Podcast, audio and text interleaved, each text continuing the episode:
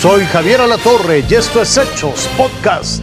Y déjenme decirle que Colima es otro de los estados afectados, pero también que está viviendo una circunstancia similar con las réplicas de este sismo, tanto que la gente prefiere quedarse en la calle y no dormir en sus casas. Pero tú tienes todos los detalles, mi, querido, mi querida Marcia Castellanos. Carolina, ¿qué tal? Muy buenas tardes, te saludo con gusto desde Colima, pues para donde se recorran las calles, para donde voltees a ver, Carolina, encontramos un edificio, un centro comercial o una vivienda afectada por este sismo del 19 de septiembre. Hasta este momento ya hay una información preliminar de por lo menos 3.500 viviendas afectadas, es la información que ha manejado hasta este momento las autoridades estatales. El, el llamado que están haciendo justamente el DIF de Tecomán es que se sumen los mexicanos que nos caracterizamos por esas muestras de solidaridad. Ellos han abierto un centro de acopio en lo que es el jardín principal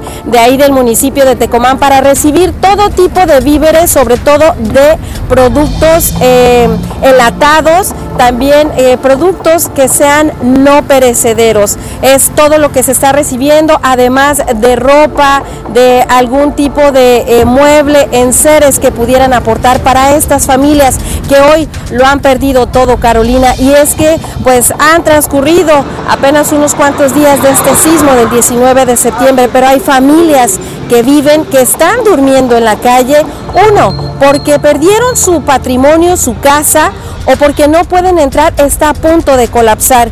Y hay quienes, Carolina, no quieren regresar a sus hogares porque en Colima la tierra se sigue moviendo. Así que es el llamado que se está haciendo para todos los mexicanos. Hoy Colima necesita de todo México. Oye, vamos a cambiar de tema. Nos vamos a las lluvias, árboles caídos, encharcamientos, viviendas inundadas. Ese es el saldo que dejó en el sur de la Ciudad de México la tormenta de este viernes. Las lluvias que azotaron la noche del viernes y madrugada de este sábado en la Ciudad de México tuvieron consecuencias. La zona sur, el foco de alerta de las autoridades. Fue alrededor de las 20 horas que en la zona de Xochimilco ya había encharcamientos en la cinta asfáltica.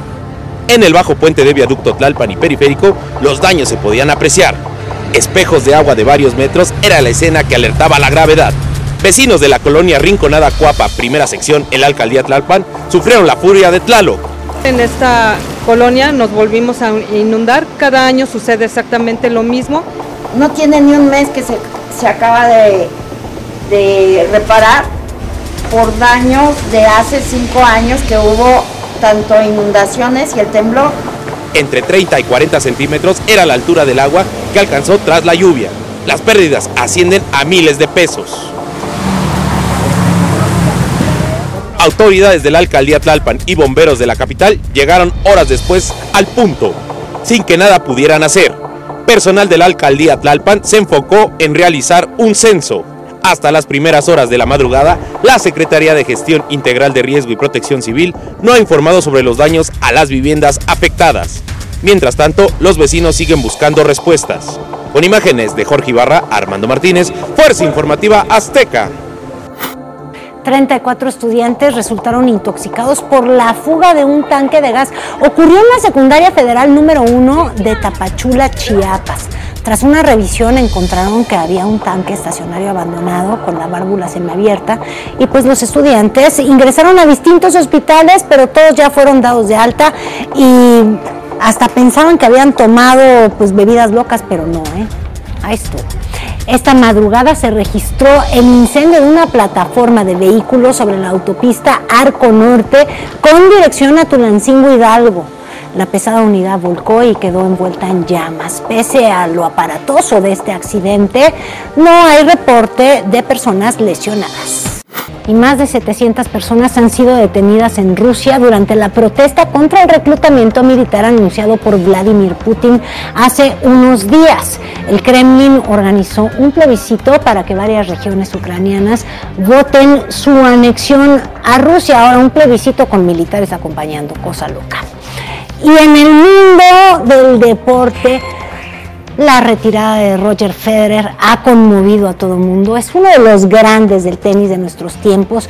Durante sus 24 años de carrera conquistó 20 títulos Grand Slam, 103 trofeos de la ATP y se ganó el nombre de su majestad, pues cómo no, qué bárbaro. El suizo disputó su último partido acompañado, lo está usted viendo abrazado ahí, de Nadal, Rafael Nadal, uno de sus principales rivales, pero también el contemporáneo de sus tiempos. Entre los dos se disputaban todas las finales.